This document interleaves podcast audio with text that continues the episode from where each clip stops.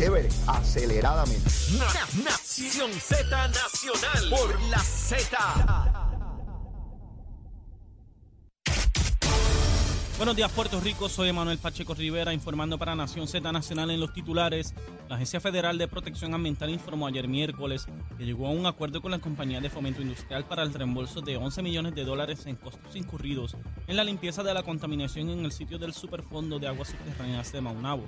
El reembolso corresponde al trabajo de evaluación de la contaminación, el diseño del remedio y la limpieza de la contaminación de las aguas subterráneas. En otras notas, el secretario del Departamento de Justicia, Domingo Manuel Hernández, dijo que se continúa investigando las denuncias de invasión y construcción en la Reserva Nacional de la Investigación Histarina Bahía de Jobos en Salinas, pesquisa que inició en marzo del año pasado. Emanuel indicó que este caso es el único crimen ambiental que la agencia investiga actualmente. Hasta aquí los titulares, les informó Emanuel Pacheco Rivera. Yo les espero mi próxima intervención aquí en Nación Z Nacional, que usted sintoniza por la emisora nacional de la salsa Z93. Hablándole claro al pueblo. Nación Z Nacional, soy Leo Díaz. Buenos días a todos. Leo Díaz en Nación Z Nacional por la Z. Y estamos de regreso aquí en Nación Z Nacional, mi amigo. Miren, una pausa, ahí están los anunciantes que hacen orilla. Contentos, seguro que sí. Son los chavitos, ¿sabes? Los chavitos llegando, seguro que sí. Mire, eh, mientras estaba la pausa, me puse, ustedes saben que yo soy un averiguado. Bueno, nací así, ¿qué voy a hacer? Y activé mi unidad averiguativa. Ahí los medios tienen unidades investigativas, la mía es averiguativa. Y me puse a averiguar. Y el que averigua, encuentra, ¿verdad? Eh, no me acordaba del nombre de Beto Morales, es José Alberto Morales. Ustedes recordarán que en los años 90, Beto Morales, quien era profesor, una persona con una vasta experiencia, eh, preparado académicamente, otro que estudió en Harvard, este es de Harvard también, está el harvareño que hace orilla aquí ya en Puerto Rico. Aspiró a la presidencia del Partido Popular, en aquella ocasión aspiraba a Marco Rigao, que llegó después del último, eh, estaba Héctor Luis Acevedo, estaba Eudaldo Vargas. La, lista era como de cinco o seis candidatos. Ganó Héctor Luis Acevedo, se convirtió en presidente del partido y luego candidato a la gobernación. Pues José Alberto, José Alberto Morales era muy florido hablando y el tejido, él iba a arreglar el tejido social. Yo recuerdo eso claramente, yo estaba en la legislatura y el tejido social, yo decía, él corre para gobernador o para cirujano. Bueno, pues la cuestión es que, que perdió, siendo el de Harvard. ¿verdad? Pero no es el único ejemplo. Ustedes recordarán a Rafael Cox Salomar, que tiene también una preparación académica de primer orden en universidades sumamente prestigiosas y competitivas, ¿no? Eh, eh, pues Rafael Cox Salomar también perdió. Eh, Eduardo Batia, que tiene una preparación académica extraordinaria también de las principales universidades, pues perdió la alcaldía de San Juan en dos ocasiones y después llegó segundo en la candidatura en primaria del Partido eh, popular. Así que vemos que la preparación académica es muy importante, pero no es determinante. Puede venir otro que aunque sea un rascado, se lo gane. ¿Sí? Porque esto tiene que ver con el contacto del pueblo, eh, aparte de otros factores, ¿verdad? Pero hablando de, procesos internos al, interior de un partido, vamos, aunque suene redundante, o en efecto lo sea, eh, ¿Cómo usted logra conexión con el elector para sacar un voto adelante? Porque con eso es que usted gana, con un voto adelante. Y, y eso quiere decir que la candidatura de Pablo José, aún habiendo estudiado en Harvard y Stanford, pues tiene que primero pasar el sedazo dentro del Partido Popular. Y digo esto porque yo pensé que Héctor Ferrer, hijo, iba a aspirar a comisionado residente. Y aunque no, ¿verdad? No puedo decir que lo descartó, me llama la atención las declaraciones que hace hoy donde señala que no es y qué momento de candidatura, que él está bien que gente joven, refiriéndose a Pablo José aspiren, pero que este no es un momento de candidatura. Y yo me pregunto, ¿y cuándo rayo es? Seguro que es ahora, si las candidaturas se radican en diciembre de este año. Seguro que hay que estar moviendo eso. Héctor, muévete, papito, muévete. Mira, si, si te, mira, camarón que se duerme, ya tú sabes lo que pasa. Este ya arrancó adelante, este Pablo José ya tiene 30 mil chavitos en, el pote. Este, muévete, hijo, eso de que no es candidatura, a menos que estés preparando el camino para decir que te quedas en la Cámara, lo cual pues está fenomenal, ¿verdad? No, no es que esté mal, pero como habías creado la expectativa de que ibas para comisionado, pues me llama la atención. Ahora, si se lanzaran los dos, sería una tragedia para el Partido Popular porque uno de los dos obviamente va a perder. Y yo creo que el Partido Popular eh, eh, y esto me lo ha explicado un buen amigo que tengo que, milita en ese partido, me dice, Leo, en la elección del 2016, gran parte de ese liderato intermedio, que eventualmente se convertiría en liderato primario del partido, perdió las elecciones y perdimos una generación de líderes al interior del Partido Popular y ahora hay que buscar los más jovencitos para que aspiren, cosa que no está mala. Él lo que me habla es cómo hubo un desfase al perder tanto candidato intermedio que tenía posibilidades de crecimiento y perder en la elección. Eso ha ocurrido también en el PNP, ¿ah? no, es una cosa que, ocurra nada más en, un partido político. Pero ah, ahí estamos, vamos a mantenernos eh, en observación, esto va a ir caminando de, de pasos agigantados en la medida en que se avanza y nos adentremos hacia el verano, porque el verano es un punto climático. Eh, yo entiendo que para ese momento eh, la comisionada residente Jennifer González ya debe haber anunciado que va a retar a Pedro Pierluisi, porque no puede esperar más necesita montar. Ya Edwin Mundo y la licenciada Vanessa Santo Domingo ya montaron la estructura electoral de Pierluisi. Tienen 16 mil, casi 20 mil personas ahí en una estructura electoral. Pierluisi tiene que yo cuántos chavos ya en una cuenta. Eh, es gobernador, tiene. Así que, Jennifer, no te quedes para atrás de mamita. Si vas a echar para adelante, tienes que echar. Mira, muévete, porque si no coges la pelita, imagínate, tú te quedas fuera de la gusanguita. A menos que te quedes de comisionada y vayas ahí, mire, mire, dando brinquitos como en el puente de Naranjito, que va uno dando brinquitos, pero cruza el puente. Hay que dar brinquitos, pero pues quedó malito el puente, pero, pero uno llega al otro lado. Lo importante es llegar al otro lado, mi vida. Pero bueno, eso lo veremos de camino al verano, como corresponde. Mire, la APRO, la organización que agrupa y representa a periodistas en Puerto Rico, una de ellas, ha hecho declaraciones repudiando lo que le hicieron a Ivette Sosa en Aguadilla, donde unos manifestantes la insultaron y a mi juicio, después de ver el video, creo que estuvieron a punto incluso de agredirla físicamente. Allí había un pájaro, hasta con una cerveza en la mano, eh, gritándole con un megáfono eh, e insultándolo, diciéndole que son prensa corporativa. Esto, esto no es casual. Aquí hay unos grupos eh, que quieren crear odio y desestabilizar el gobierno que acusan a la prensa corporativa de los canales de televisión y de los periódicos de ser una prensa que representa grandes intereses. Eso es un elemento ideológico. Eso son personas que dicen que no que creen en la lucha de clase, que, el poder del pueblo está en las calles, no en las instituciones ni en las votaciones. Estos son unos desordenados, muchos de ellos unos vagos que, viven de, de, la gracia divina por ahí para abajo, que no dan un tajo ni en defensa propia y se dedican a desestabilizar. Eso como el ESER. Nadie sabe cómo el ESER se mantiene. Nadie sabe cómo es irresponsable, pero está por ahí agitando. Y yo les he dicho que hasta que aquí no ocurra una tragedia, esto no va a parar. Y miembros de la prensa se estuvieron por mucho tiempo alentando a esos pájaros. Sí, alentándolos, porque no planteaban todas las visiones. Ay, mira cómo están ahí. Este, pero no decían cómo esos mismos individuos amenazaban, se le orinaban y se defecaban en los balcones del condominio de allí, de Rincón, por la verja. Y cómo gente seria y decente que habían comprado esos apartamentos hace años con ahorro y todo, tenían que soportar eso, pero la prensa no lo reportaba, porque esos tipos eran ángeles del cielo que llegaban a protestar. Pero miren, quería cuervos para que te saquen los ojos. Ahora, algo tiene que quedar bien claro, bien claro. Si queremos vivir en una sociedad libre y democrática, con todos los defectos que pueda tener, porque aquí no es perfecta y ninguna parte del mundo tampoco lo es, ni en los Estados Unidos. Perfecto no hay nada. Somos seres humanos y así somos, así somos el día que aquí se empiece a tentar contra los periodistas, nos fastidiamos, ¿saben? Usted puede tener la opinión que quiera sobre la prensa, la que quiera. Usted es libre de tener, y yo tengo la mía, y cada cual tiene la suya, y hay que respetarla. Pero sea bueno o malo el periodista, nosotros tenemos que salvaguardar nuestra libertad de prensa y la posibilidad siempre de que los periodistas puedan hacer el trabajo. Sí, no importa si el periodista me cae mal, me cae bien, su línea editorial, si preguntó lo que había que preguntar, que lo que dijo no es fatal. Toda esa crítica es posible. Yo la critico aquí igual que me critican a mí. Pero de eso atentar contra los periodistas, sea quien sea, ese día entregamos nuestra libertad democrática.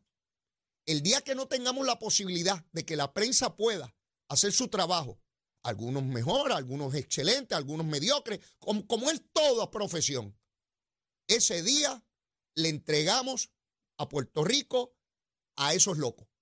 Y entonces aquí, olvídese de la propiedad suya, se van a meter en su casa, en su cuarto, en su baño, en su trabajo, en su comunidad, y aquí esto va a ser un desorden. No puede ser. todos tenemos que velar por la integridad de todo ese tinglado que representa la prensa en Puerto Rico, que es muy diversa, muy, muy diversa en Puerto Rico. Y hoy que tenemos la posibilidad de las redes sociales, más aún, que tenemos la posibilidad de potenciar los mensajes. Así que quiero que quede eso bien claro, por lo menos esa es mi opinión, ¿verdad? Que habrán algunos, por ejemplo, está Italia, ¡ay, son unos bandidos! Y esto, mire, mire, fantástico, usted puede tener la opinión que quiera. Ahora, piense el día que no haya prensa, piénselo por un momento, que no haya ni buenos, ni malos, ni regulares, ni mediocres, ni negligentes, ninguno, ninguno. ¿Cómo se va a mover y cómo vamos a fiscalizar todo lo que tiene que ver, no solamente con el gobierno, con todo lo que tiene que ver en la sociedad? Quiero que eso quede claro, por lo menos es mi, mi visión. Mire, hoy se supone que vote la Junta de Gobierno de la Autoridad de Energía Eléctrica sobre la determinación que hizo eh, las alianzas público-privadas, la Autoridad para las Alianzas Público-Privadas, donde se establece una entidad que va a administrar esas plantas obsoletas, las cafeteras esas que tenemos ahí, eh, y que pueda, junto a Luma, que se encarga de la distribución, comenzar la reconstrucción de todo nuestro sistema energético en Puerto Rico. Razonablemente uno debería anticipar que lo van a aprobar, ¿verdad? Eso es lo que uno cree, ¿verdad? Me sorprendería que no fuese así. Y luego el gobernador de Puerto Rico. Una vez ese proceso concluya, tendremos ya la oportunidad de ver en qué consiste el contrato, cuáles son sus cláusulas, cuáles son sus garantías. Y ha adelantado Fermín Fontanes de que este sistema es muy superior al contrato de Luma. Obviamente ya tuvieron la experiencia del contrato de Luma. O le ocurre a cualquier entidad y a cualquier abogado. Un abogado acabado de graduar va a establecer un contrato y en el camino, cuando haga muchos contratos, va a poder mejorar la calidad del documento que redacta y las garantías que hay para las partes. Eso es natural. Y el proceso de alianza público-privada cada vez tendrá mayor madurez en Puerto Rico, mayores garantías a base de la experiencia obtenida. Así somos. Así es la naturaleza humana, mis, queridos amigos y amigas. Y así es el proceso de crecimiento. Eh, pero eso lo voy a estar discutiendo ya mismo con Juan Oscar Morales, el senador por el distrito de San Juan, que va a estar con nosotros después de las 9 de la mañana. Porque también quiero hablar sobre un proceso legislativo que abrió Connie Varela, el representante. Buen amigo mío, yo le hago mil críticas políticas, pero es mi pana. Pues mi querido amigo Connie abrió un proceso porque quiere enmendar la constitución de arriba para abajo y de abajo para arriba. Es como la fiesta de la calle San Sebastián. Como la Sanse, como la Sanse, déjame decirlo bien, como la Sanse. Voy subiendo, voy bajando. Ayer citaron a, oiga, Aníbal Acevedo Vila para que opinara sobre eh, este proceso de enmiendas constitucionales para enmendar la constitución para que haya una segunda vuelta. ¿Qué rayos una segunda vuelta? Hay una votación, ningún candidato a la gobernación logra el 50%. Hay una segunda votación donde los dos que más votos tuvieron van a competencia. Fue lo que ocurrió en Colombia, fue lo que ocurrió en Chile. Y entonces se, determina un ganador cuando llega al 50%. Allí estuvieron a favor de esa cosa Aníbal Acevedo Vilá, Julio Fontanet, que es el decano de la Escuela de Derecho de la Interamericana, y el licenciado Farinacci. Mire qué interesante. Todos antiestadistas, los tres antiestadistas. ¿Por qué Aníbal Acevedo Vilá no planteaba eso cuando el Partido Popular ganaba elecciones? Fue que vio la luz ahora. Aníbalito, papito, ah, ¿te crees que no coge de tonteo? A la verdad que este pájaro se las trae. Aníbal, de verdad, papá, de verdad. Besito en el cutis, papito. Son cachetes grandes, ¿ah? Besito en el cutis, papá. ¿Tú te crees que nos coge a nosotros de tontejo? O sea, mientras Muñoz Marín ganaba elecciones, mientras Hernández Colón ganaba elecciones, no había que traer segunda vuelta, ¿verdad? Ahí no. Ahora es que hay que traer cuando ganan los estadistas. Sí, para sumar todos los antiestadistas para ganarle al PNP. Mire qué tronco de asuntos tiene este pájaro. Pero Julio Fontana es igual. Él va allí, decano Escuela de Derecho. Julio Fontana, donde quiera que se pare, va a hablar en contra del movimiento estadista. Donde quiera que se pare, claro, lo va a adornar porque hay que ponerle en chape de principio. No, no, porque es que la constitución, porque nosotros los derechos, y se pone así y mueve mucho el cuello, es nervioso. Julio es amigo mío, pero se le parte el cuello hablando, y empieza a acomodarse la camisa. Eh, y entonces Farinacci, que es independentista, imagínense usted, Farinacci quiere que el movimiento independentista tenga el poder de veto sobre el movimiento estadista. No tiene la facultad de ganar, pero puede decidir quién pierde. Mire esto, ese es el poder de veto. Yo no tengo suficientes votos, pero si añado mis votos a uno de los grupos, pues decido quién pierde. Mire qué pantalones tienen estos pájaros. Pues fueron allí con Connie, ¿verdad? Con Connie, que eso, olvídese, es una eminencia. Y allí discutieron que van a enmendar la constitución. ¿De verdad, pájaro? ¿Con qué votos van a enmendar la constitución? Los tienen en la legislatura, lo que se necesita. Y después ustedes piensan que el pueblo va a votar a favor de eso. Connie, Connie, recuerda que tú llegaste a la legislatura en el mismo tiempo que yo. De hecho, ya eres más viejo que las columnas esas que están allí. Yo no sé si son dóricas, jónicas o, corintias. Ya se me olvidó. Esos son los tres órdenes de columnas que habían en, la, en la, Grecia antigua, ¿no?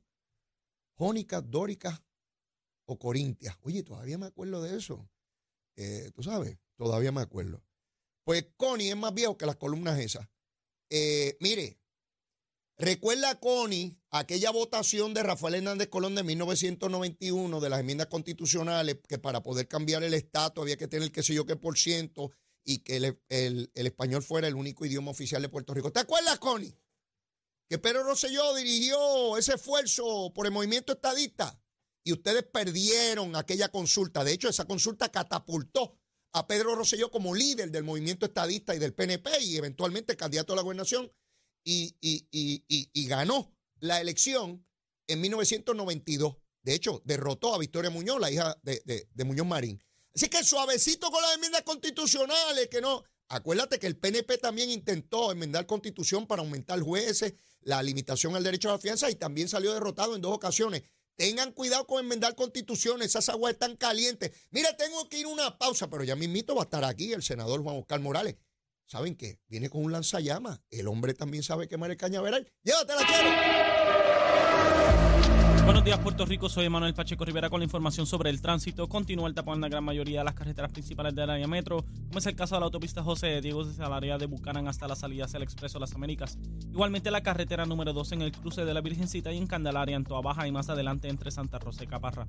Algunos tramos de la PR5, la 167 y la 199 en Bayamón, la avenida Lomas Verdes entre la American Military Academy y la avenida Ramírez de Arellano, la 165 entre Cataño y Guaynabo, la intersección con la PR22, el Expreso Valdeoriotti de Castro, desde la confluencia con la ruta 66 hasta el área del aeropuerto y más adelante, cerca de la entrada al túnel Miñez en Santurce y la avenida 65 de Infantería en Carolina, el expreso de Trujillo en dirección a Río Piedras, la 176, 177 y la 199 en Cupey, la autopista Luisa Ferrente en Montelledra y la zona del Centro Médico en Río Piedras. Ahora pasamos con el informe del tiempo. El Servicio Nacional de Meteorología pronostica para hoy condiciones climatológicas generalmente tranquilas. Se esperan algunos aguaceros breves en el oeste y en el interior en horas de la tarde. Las temperaturas durante el día estarán en los medios 80 grados en las zonas costeras y en los altos 70 grados en la zona montañosa. El viento estará generalmente del este de 10 a 15 millas por hora, con algunas variaciones a causa de la brisa marina y ráfagas más fuertes en las zonas costeras. Hasta aquí el tiempo les informó Emanuel Pacheco Rivera. Yo les espero en mi próxima intervención aquí en Nación Z Nacional, que usted sintoniza por la emisora nacional de la salsa Z93. Llegó a Nación Z la oportunidad de convertirte en millonario. Con las orejitas del caballo Alvin Díaz. Alvin Díaz. Directamente del hipódromo camarero para Nación Z. Saludos muchachos a ustedes en el estudio, a la gran audiencia del programa. Usualmente cuando usted me escucha a mí, yo, yo soy Alvin Díaz, lo que pasa es que hoy estoy un poquito aturdido porque hoy no se corre en Camarero, pero sí se corre mañana. Así que voy a aprovechar el día de hoy para dejarles saber que el pool ha estado pagando súper bien. El lunes, por ejemplo, el lunes pagó sobre 24 mil pesitos, que son buenísimos y fueron cuadritos eh, relativamente económicos. Uno de 67, otro de 32, uno de 13 dólares y 80 centavos nada más. O sea que cuadritos baratitos están hiteando duro en el pool. 24 mil son buenísimos. Además de eso, el lunes nadie atinó el pool de 5, así que para mañana viernes hay acumulado en ese pool de 5 sobre 15 mil. Por eso es que yo siempre le exhorto que usted se mantenga pendiente a lo que está pasando acá en el hipódromo, porque estamos teniendo excelentes dividendos y usted puede ser parte de eso, incluyendo el jackpot en las máquinas Lucky Cash que te pagan hasta 50 mil pesitos. Las máquinas Lucky Cash están en las agencias hípicas, hay cerquita de 500 agencias en todo Puerto Rico. Allí las consigue, puedes jugar por internet también en ganadondesea.com o llegarle al hipódromo eh, camarero que va a estar espectacular. Y antes de retirarme de esta intervención, tengo que invitarle este próximo viernes 3 de febrero va a estar en el hipódromo en el Naira de Races, nada más y nada menos que Grupo Manía. Sí, durísimo. Obviamente yo se lo voy a estar recordando de aquí hasta allá, pero apúntalo en, tu calendario, separa esa fecha porque usted no se quiere perder Grupo Manía este próximo viernes 3 de febrero. Le da tiempo para que se organice en el Naira de Races, ¿ok? Así que manténgase conectado con nosotros. Hoy no se corre en Camarero, pero mañana, el sábado y el domingo sí, ¿ok? Se conecta con nosotros en Camarero, en Facebook Hipódromo Camarero, en Instagram Camarero PR y nuestra página de internet hipódromo-camarero.com. Apuesta a los tuyos.